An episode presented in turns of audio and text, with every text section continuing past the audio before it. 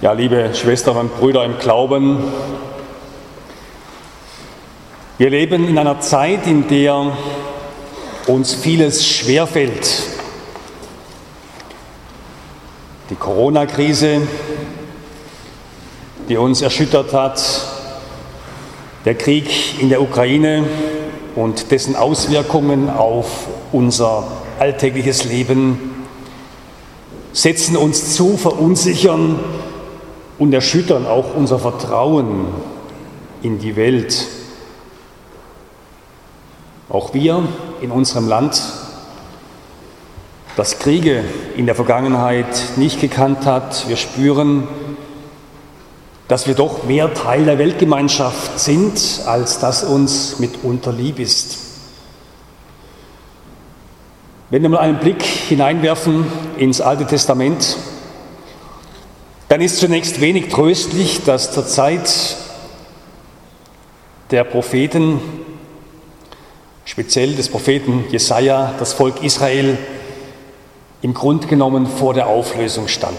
Nord- und Südreich, das damals noch gab, standen unter ständiger Bedrohung der Assyrer, unter dessen Anführer Tiglat-Pileser III. war es das Bestreben, das ganze Land eigentlich zu besetzen und zu vereinnahmen, kennen wir doch irgendwoher in diesen Zeiten.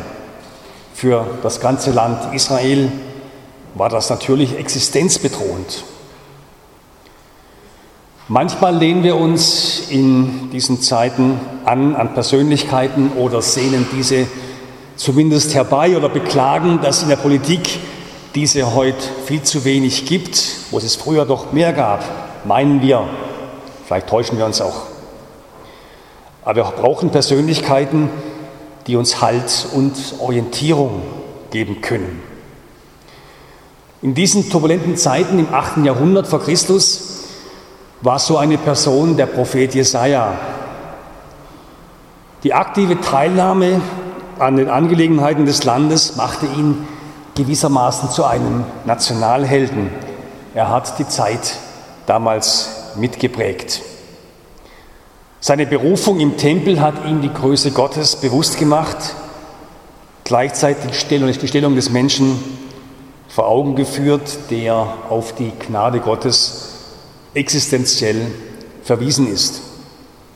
Ja, Jesaja war klar, dass Gott Gerechtigkeit im mitmenschlichen Zusammenleben möchte, dass die Menschen zusammenhalten sollen und müssen in schweren Zeiten und insbesondere auf Yahweh setzen und vertrauen sollen. Nur so hat das Volk Zukunft.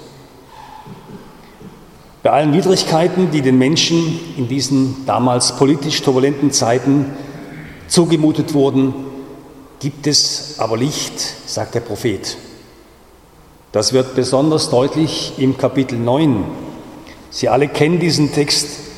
Er wird auch immer an Weihnachten gelesen. Dort heißt es, das Volk, das in der Finsternis ging, sah ein helles Licht.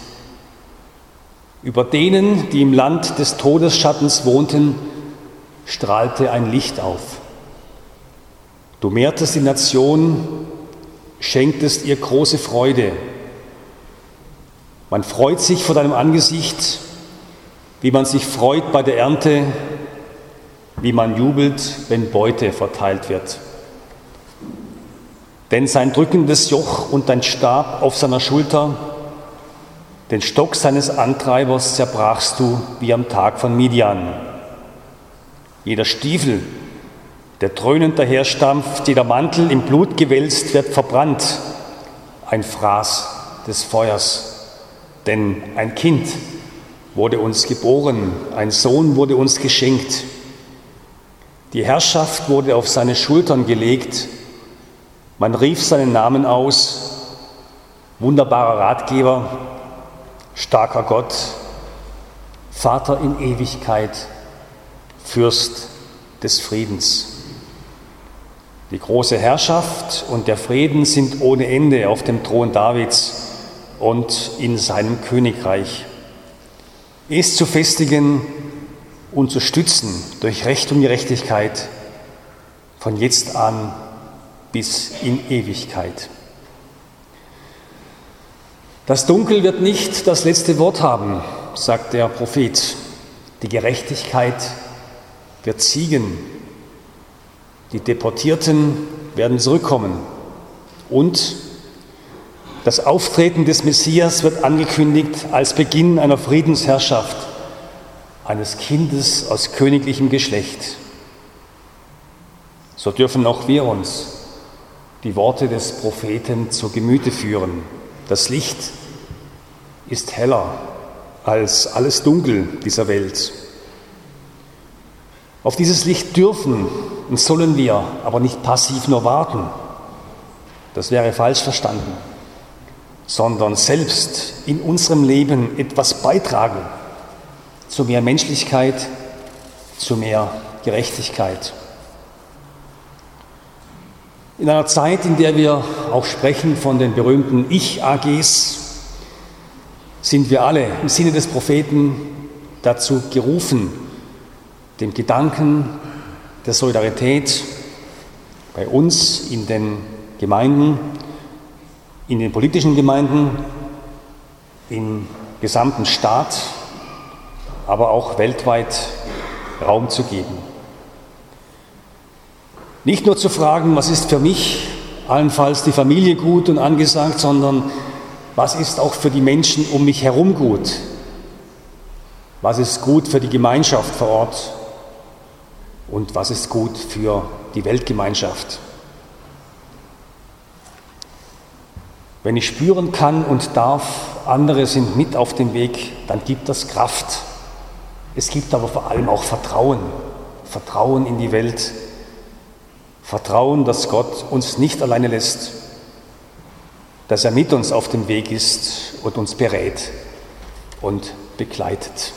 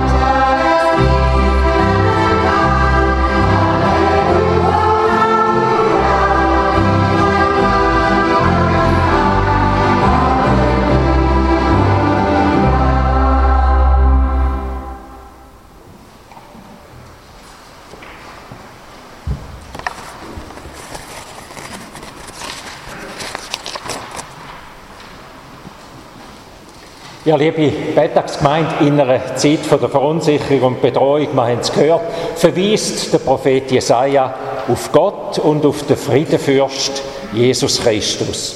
Und unsere Frage ist ja auch die, auf was werden wir verwiesen oder auf was schauen wir in Zeiten von der, Unsich von der Verunsicherung? Der Betttag, wo wir gehört haben, den staatlichen Viertag immer noch, verweist unser Land, die Bürgerinnen und Bürger also nicht nur an Kraft vom, vom, von dem, was wir miteinander erarbeiten können, sondern auch auf Kraft von Gott. Oder wie es unsere Landeshymne sagt, Nationalhymne sagt, auf den Gott, der ein menschenfreundlicher ist und ein liebender, ein rettender, lasst uns kindlich ihm vertrauen. Als Christen tragen wir den Namen von Christus, einem Friedenfürst, der, wo Gott seiner Verheißung, seiner Schöpfung verheißen hat und Mensch geworden ist und der, der gesagt hat, mir ist alle Macht gegeben im Himmel und auf Erden. Der, der aber Macht ganz anders definiert hat, als wir uns da gewohnt sind, er hat Macht gelebt am Kreuz in der Erniedrigung. Martin Kohlbrenner hat vorher von der Ich-AG geredet. In Zeiten von der, Unsich von der Verunsicherung, da zieht man sich gern in sich selber zurück. Und was auch auf der Strecke bleibt, ist vielmals Vertrauen in andere. Eben wenn man denkt, ich muss noch heben, was ich habe und ich muss für mich jetzt schauen, wenn es fast nicht mehr lange auf welchen Ebenen auch immer, dann fehlt auch irgendwo das Vertrauen zu anderen. Auch da hat es Jesus anders gemacht. Das Licht, wo der Prophet noch am Horizont gesehen hat. Er hat noch am Kreuz für die anderen gedacht und hat gesagt, Vater, vergib ihnen, sie wissen nicht, was sie tun. Christi heißt nicht an einer schönen Idee irgendeinen Raum geben oder irgendwelche Worte, wo wir einmal gehört haben, sagen, die sind eigentlich schon noch wichtig, sondern Christi heißt an einer Person nachfolgen, heißt in eine Beziehung zu einer Person treten, zu dem Friedenfürst, wo, uns, wo in die Welt hineingekommen ist und dem, wo wir einmal in der Ewigkeit werden gegenüberstehen. Und weil es im Christsein keine Philosophie gibt oder nicht um eine Philosophie geht, sondern eben um eine Beziehung. Darum redet Jesus und darum redet Gottes Wort von einem Lieb, vom Lieb Christi. Jünger haben das in allen Jahrhunderten gelebt. Christ sein, Chile sein, heisst ein Lieb sein. Ein Lieb, wo verschiedene Glieder hat, wo jedes Glied eine Funktion und eine Aufgabe hat, wo jedes Glied einmalig und wichtig ist, wo jedes Glied gebraucht wird und wo jedes fürs andere verantwortlich ist.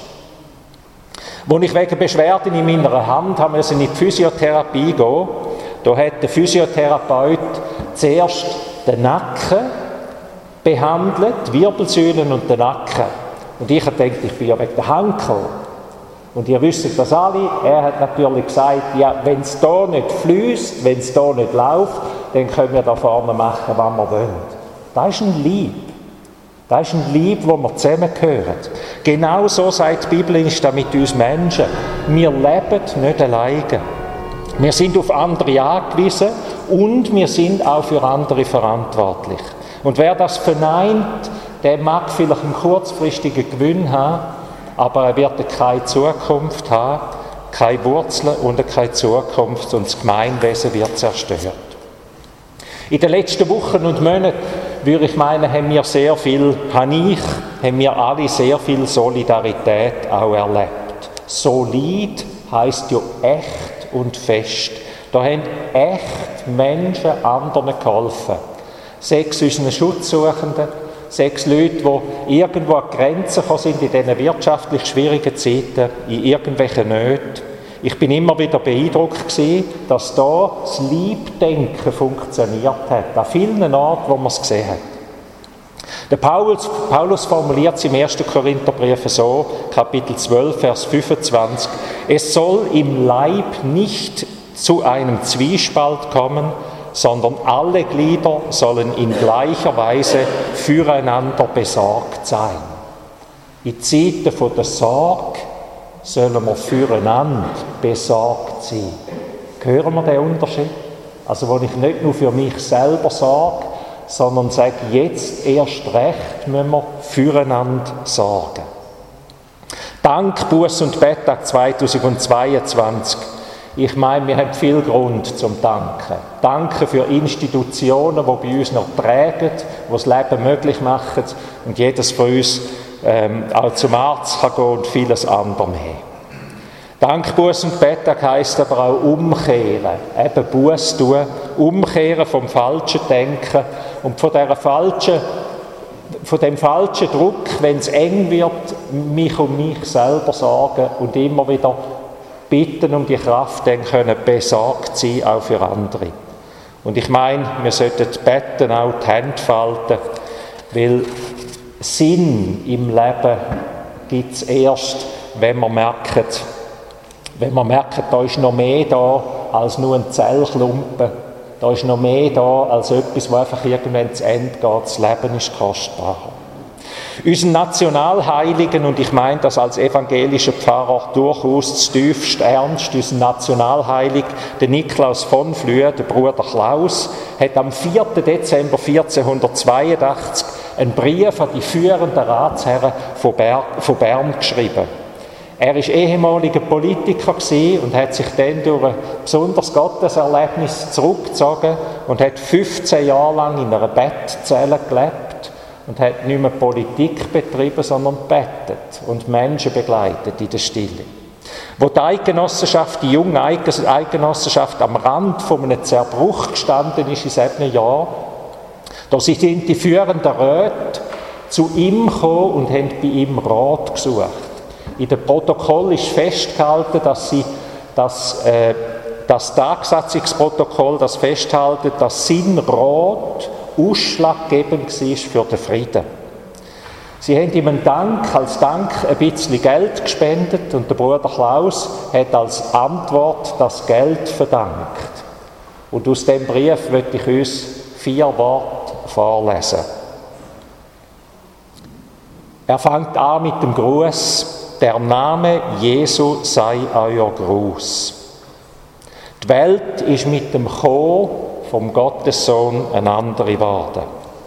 Auch bei allen Fehlern, die Kirche gemacht hat im Laufe der Jahrhunderte. Sie ist eine andere geworden. Vergebung, Versöhnung, Hoffnung, all das ist ein Mensch nicht von Natur aus gegeben, sondern da ist uns zugesprochen durch den Friedenfürst.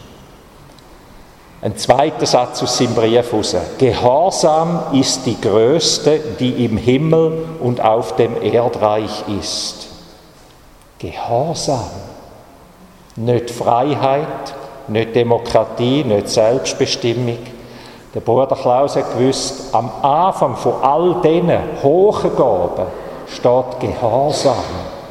Gehorsam Gott gegenüber, Gehorsam dem Nächsten gegenüber, Gehorsam der Schöpfung gegenüber, dass wir nicht über das ausgehen, was uns als Menschen gesetzt ist.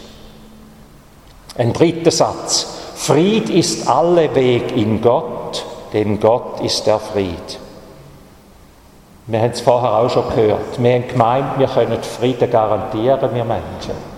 Wir ach so, ach so gute Menschen und haben jetzt müssen merken, dass wir das nicht können. Fried ist alle Weg in Gott. Darum feiern wir Betttag. Und den letzten Satz aus seinem kurzen Brief. Und wes Glück sich auf der Erde mehrt, dem, der soll Gott dankbar dafür sein, so mehrt es sich auch im Himmelreich. Ihr Lieben, wir dürfen dankbar sein für alles, was uns geschenkt ist. Wir dürfen zutiefst aus dankbar sein. Aber unsere menschliche Bestimmung erfüllt sich im Teilen, im Schauen aufs Himmelreich, wo Gott verloren geht, dort geht die menschliche Seele verloren. Und wenn Gott aus der Öffentlichkeit in die Stuben hinein verbannt wird, dann geht auch in der Öffentlichkeit die Seele verloren. Der Prophet Jesaja, ihr Lieben, er sieht in seiner Notzeit vor sich das große Licht, wo der Friedenfürst bringt. Wir, zweieinhalbtausend und mehr Jahre später, wir haben den Eindruck, das helle Licht hat nicht mehr viel Kraft. Kiel verliert immer mehr Bedeutung. Was soll wachsen bei uns? Verunsicherung oder Vertrauen? Soll es Ich wachsen oder der Liebe? Am Dankbuß und Bettag ruft uns Jesus Christus zu, seht auf und erhebt eure Häupter, fürchtet euch nicht, mir ist alle Macht gegeben im Himmel und auf Erden. Amen.